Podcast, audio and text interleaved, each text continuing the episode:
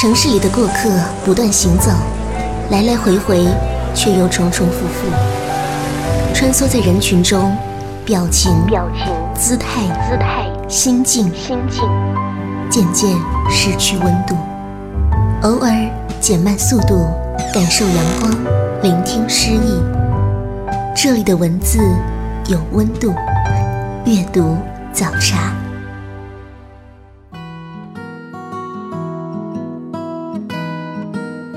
各位听众朋友，欢迎收听阅读早茶，我是主持人西西。喜欢本节目的听友可以关注到我的个人微博“嬉闹西西”。今天节目的主题是林清玄的散文集《心有欢喜过生活》。这本书围绕着欢喜心，集结了林清玄备受好评的经典作品五十三篇。此外，还是畅销作品《你心柔软却有力量》的系列书。那么，接下来简单的介绍一下作家本人：林清玄，著名散文家、诗人、学者，当代散文八大家之一，是国际华文世界被广泛阅读的作家。他十七岁开始发表作品，二十岁出版第一本书，三十岁前得遍了台湾所有的文学大奖。三十五岁入山修行后，写成了《身心安顿》系列，也是二十世纪九十年代台湾最畅销的作品。四十岁完成《菩提》系列，畅销数百万册，是当代最具影响力的作品之一。林清玄的文章曾经多次入选教材，更是高考语文试卷的热门材料。他笔耕四十多年，木写散落在生活各处的禅机。持续给读者带来清雅的享受和禅意的领悟。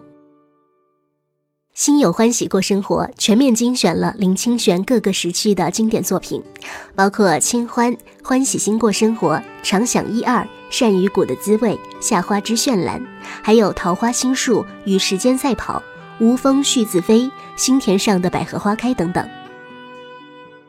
这本书呢，特别适合闲暇的时候捧读。茶香、书香、灵魂之香冉冉上升。每天读上一篇，净化世俗生活。那么接下来将这本书的自序，由林清玄写的《作家的幸福》分享给大家。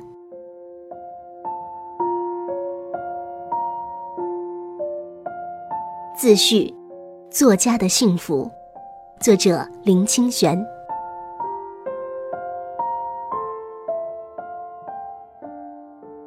今年夏天，高考山东卷用我的文章《无风絮自飞》当作文考题，意外地引发了热烈讨论。这使我想起2006年我的文章《阳光的味道》被作为全国卷的高考题，也一样引起了热烈讨论。朋友总叫我也发表一点意见，谈谈对自己的文章被援引的感想。我也总是说。感谢命题的老师用我的文章当考题，但就像是种菜的农夫，只想种出最好吃、最有营养的菜。至于被煮成了什么菜肴，吃的人有什么评价，种菜的人是无能为力的。不只是高考，中考更多。广东有一位资深的高中老师，曾寄给我一些中考试卷，他说。每年全国的中考试题，林老师的文章最少会出现一百次，这使我感到惶恐和汗颜，因为我写文章时从未想到考试，没想到最后竟影响了学生的升学。何况，好的阅读应该是怀着轻松、喜乐、无为的心情的，如果时时记挂分数，又怎能欣赏美好的创作呢？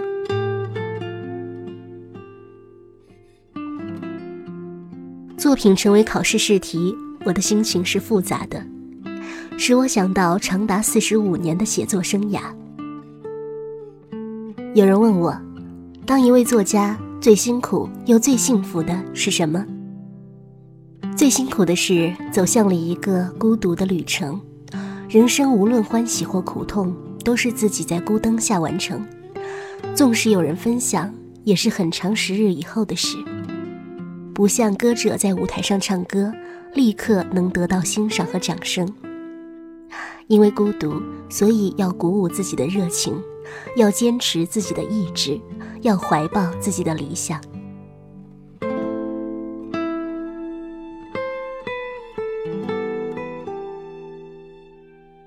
我想起青年时代曾在一家杂志社写了一年的专栏，年终的时候，老板送给我两本稿纸，他说：“我们的杂志社一直在赔钱，所以没有钱付给你。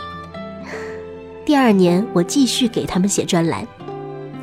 这样的热情和坚持，现在很少有作家做得到，能努力超过四十年的就更少了。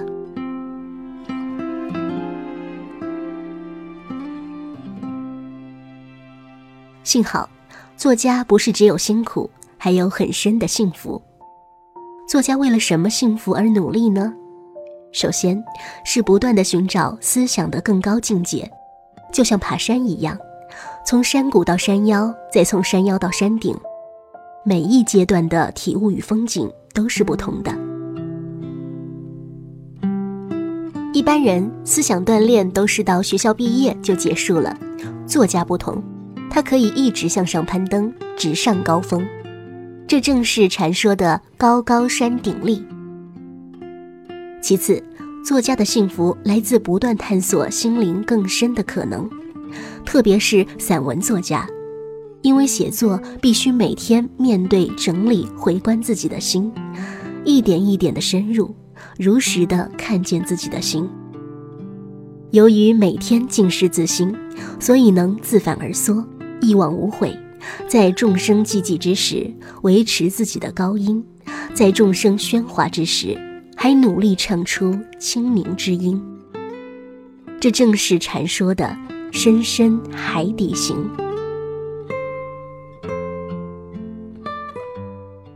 作家的第三种幸福是能与有缘的人分享人生。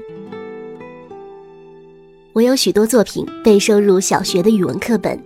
像是和时间赛跑、桃花心木、鞋匠的儿子、心田上的百合花开，收入中学课本的就更多了，像是生命的化妆、梅香、清净之莲。二十年来，读过我文章的孩子何止亿万。这些作品有些是三十年前写的，有些是一二十年前写的，现在却能和无数的人分享。长夜思集，每每令我感动不已。这世上还有什么工作会比作家更幸福呢？这正是诗人所言：“千载后百篇存，更无一字不清真。”这三种深刻的幸福使我能不懈的创作，希望不仅自己有正能量，也能为读者提供正能量，使读者在崎岖的人生路上有欢喜的心去生活、去闯荡。出版社曾经出版过我的选集《你心柔软却有力量》，最近又编了《心有欢喜过生活》和读者分享。我想到四十几年来的写作生涯，深深感受到作为作家的幸福。此作为序言，并祝福读者能有更欢喜、更圆满的生活。二零一五年冬天，于台北双溪清纯斋。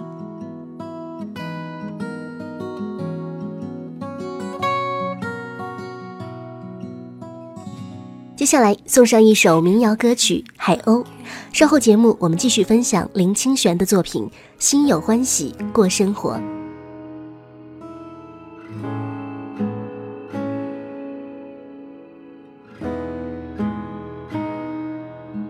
用松懈的誓言触碰到你的脸，用惭愧的语言搭上了你的肩，又是一天。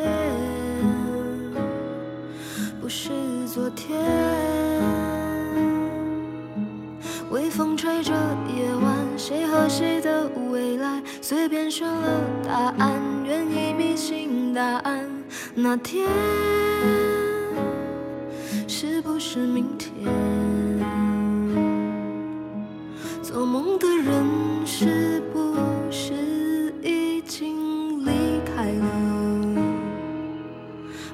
心都上锁，讨厌如此敷衍，却无从认真了。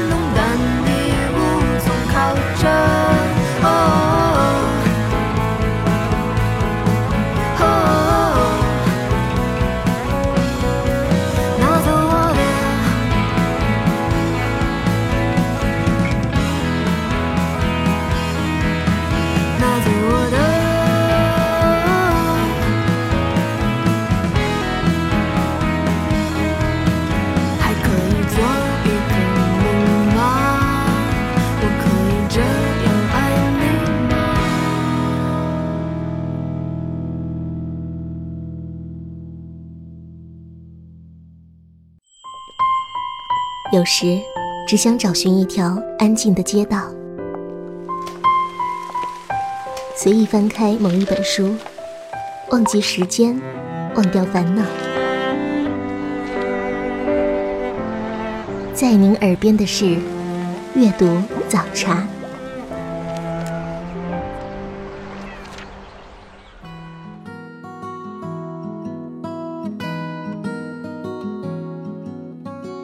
您正在收听的是《阅读早茶》，我是西西。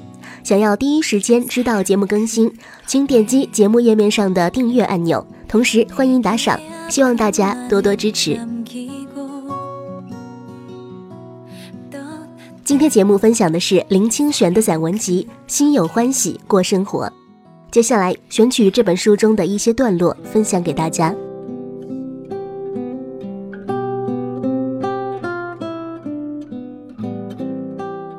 找一天对自己说：“我今天下午只要做听音乐这件事，或者种花，或者散步，或者读书，或者深呼吸，然后把半天或一天都沉入那件事的专心之中，让自己融入放松我执，那么必然可以得益于言外，得鱼而忘全。如果我们在生命中曾有一个整日都融入于音乐之中。”我们才会知道音乐多么美妙，才会体验生命如此难得，得其意于一刹那，才能得其意于一天，才能得其意于一生，得益于永生永世。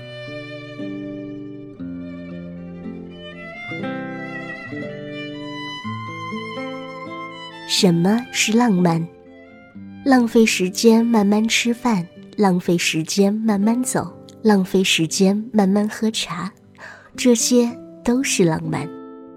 浪漫其实就是创造一种时空、一种感受、一种向往、一种理想，在你的世俗土地上开出一朵玫瑰花。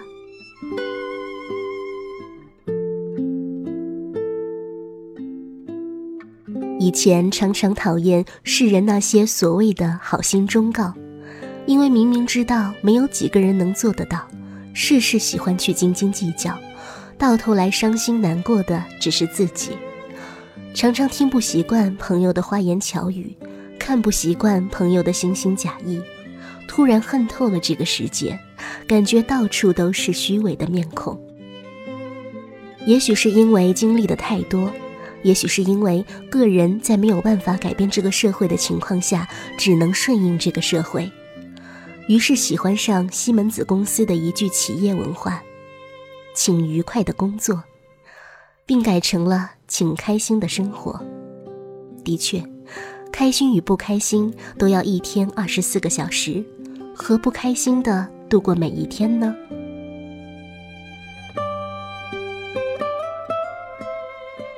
虽然我知道人永远跑不过时间，但是可以比原来跑快一步。如果加把劲儿，有时可以快好几步。那几步虽然很小很小，用途却很大很大。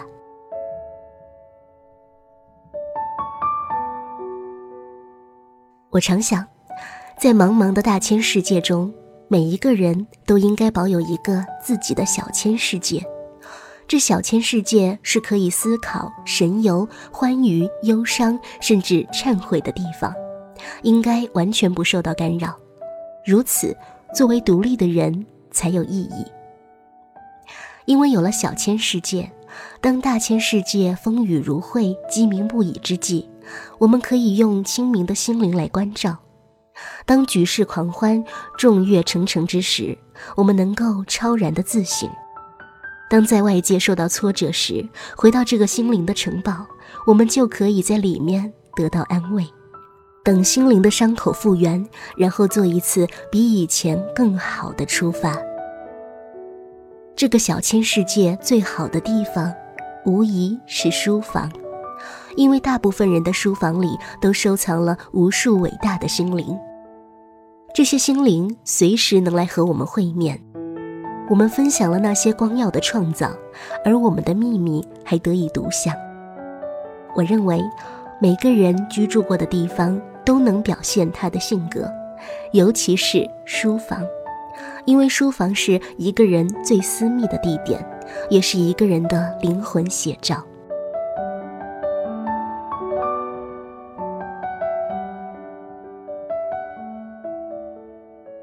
刚刚给大家分享了一些段落。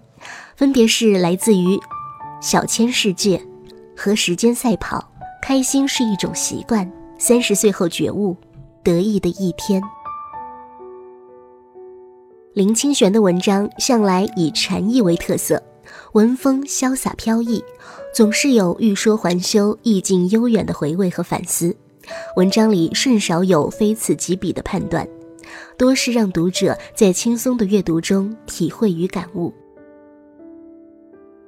接下来分享收录在《心有欢喜过生活》当中的一篇《善与谷的滋味》给大家。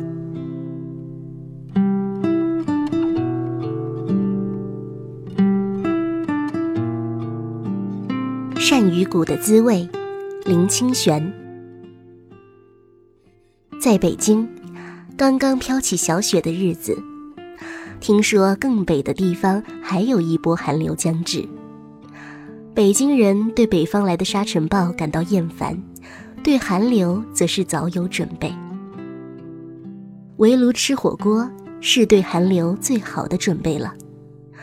在水汽蒸腾的火锅店，人人面红耳赤，有的还冒着大汗，吐出的烟气则在玻璃落地窗上结成浓浓的雾。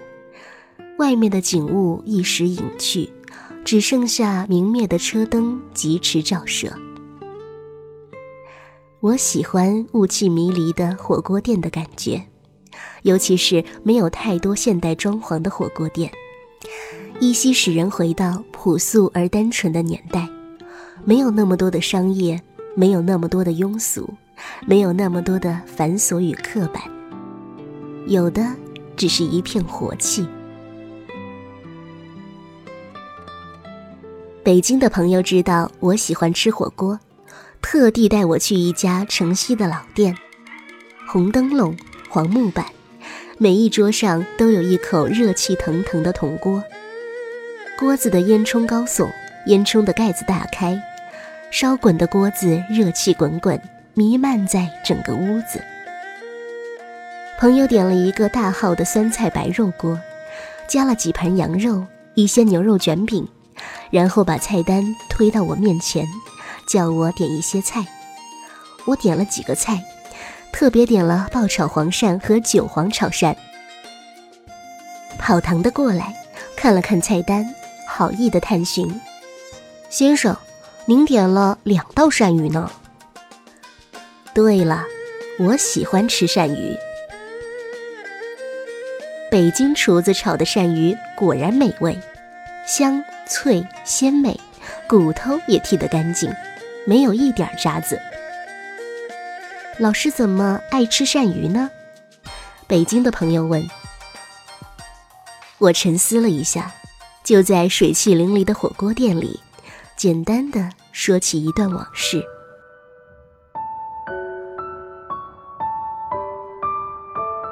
小时候，我家门前的亭仔角就是屋檐下，摆了一个鳝鱼摊子，专卖炒鳝鱼和鳝鱼面。摊子黄昏才开张，那正是我放学返家的时间。我远远就会看到爆炒鳝鱼的大烟。嗅觉似乎与视觉同时抵达，香味猛然飘进我的鼻子，把我勾到摊子面前，我便低着头绕过巷子回到家里。为什么要低着头呢？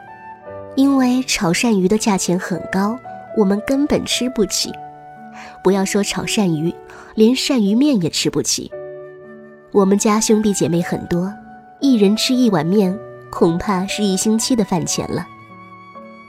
这还不打紧，妈妈经常向卖鳝鱼的妇人央求拜托，杀了鳝鱼剩下的骨头一定要留给我们。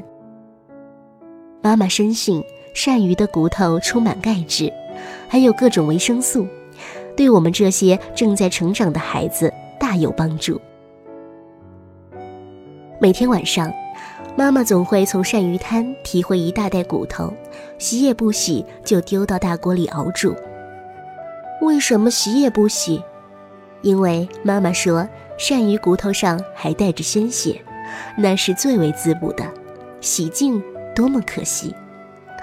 熬过两三个小时，鳝鱼骨头几乎在锅中化完，汤水变成咖啡色，水面上浮着油花。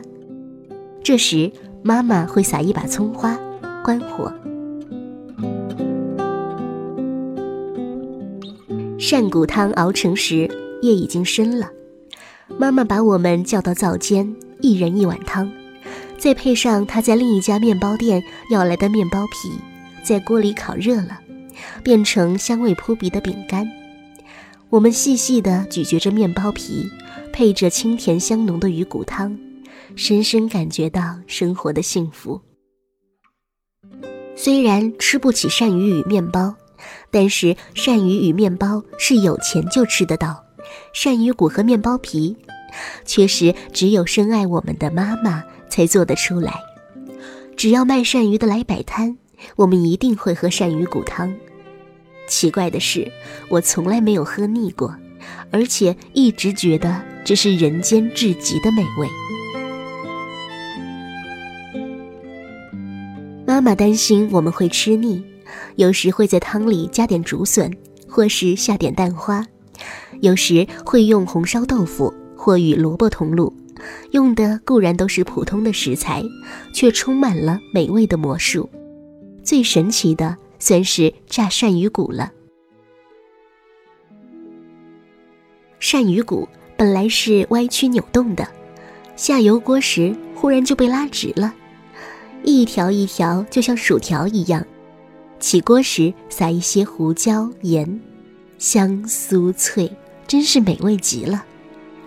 我吃了好几年的鳝鱼骨头，一直到我到外地念书，偶然回到乡下，喝到妈妈亲手熬的汤，总觉得是美味如昔，心中更是充满了感动。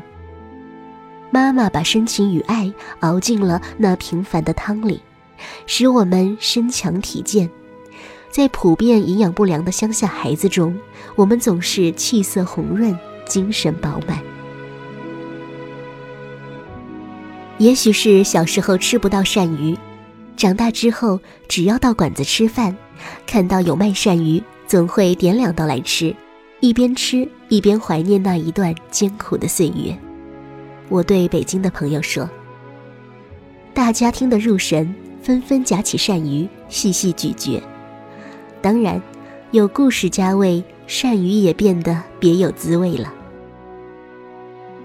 吃完火锅，在飘着小雪的北京漫步，想到我们的生命正是这些看似微贱的东西，累积出一些无价的意义，使我们感到丰盈。谁能告诉我鳝鱼骨头一斤多少钱？面包皮一袋多少钱？市场里捡来的青菜一斤多少钱？只要有爱，就是无价的。我想到，也是飘着细雪的寒夜，我在日本旅行，搭巴士从大阪到东京，在中途的休息站有小摊在卖炸鳗鱼骨。原来日本人爱吃鳗鱼饭。剔出来的鳗鱼骨弃之可惜，有人收集鳗鱼骨油炸出售，竟成了许多人爱吃的美食，甚至在日本有很多连锁店。我买了一包，坐上巴士，继续去往东京的旅途。车子高速前进，我品尝着这包五百日元的鳗鱼骨，大为吃惊，与我妈妈炸的鳗鱼骨滋味一模一样，香酥脆。巴士高速前进，公路边的灯火如流，四季岁月也是如流，生命里也有许多忧伤的寒夜。我强烈的想念妈妈，想念妈妈如何勤俭持家，照顾我们长大，想念鳝鱼骨的滋味。妈妈早已离世，在异国的雪夜中。我想到再也喝不到清炖的鳝鱼骨汤，再也不能一口一口细细体会妈妈的深情。想着想着，我的眼泪一滴一滴的落下，像窗外的雪花。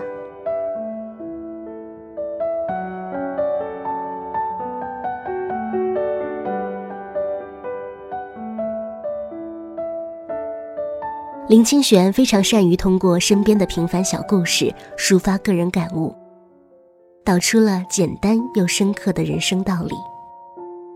现代人都忙于生活，各种压力让人们渐渐失去了对生活的热情和享受。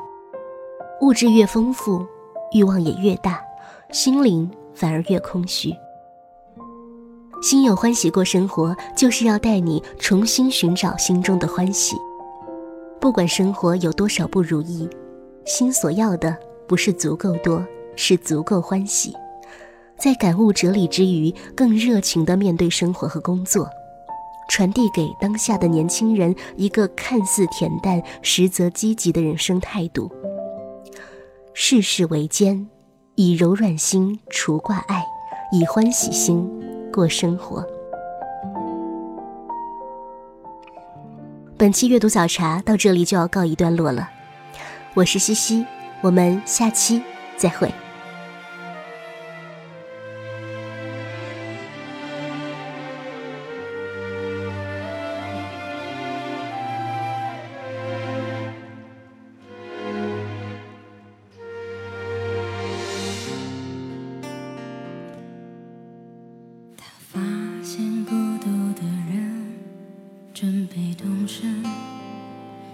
是就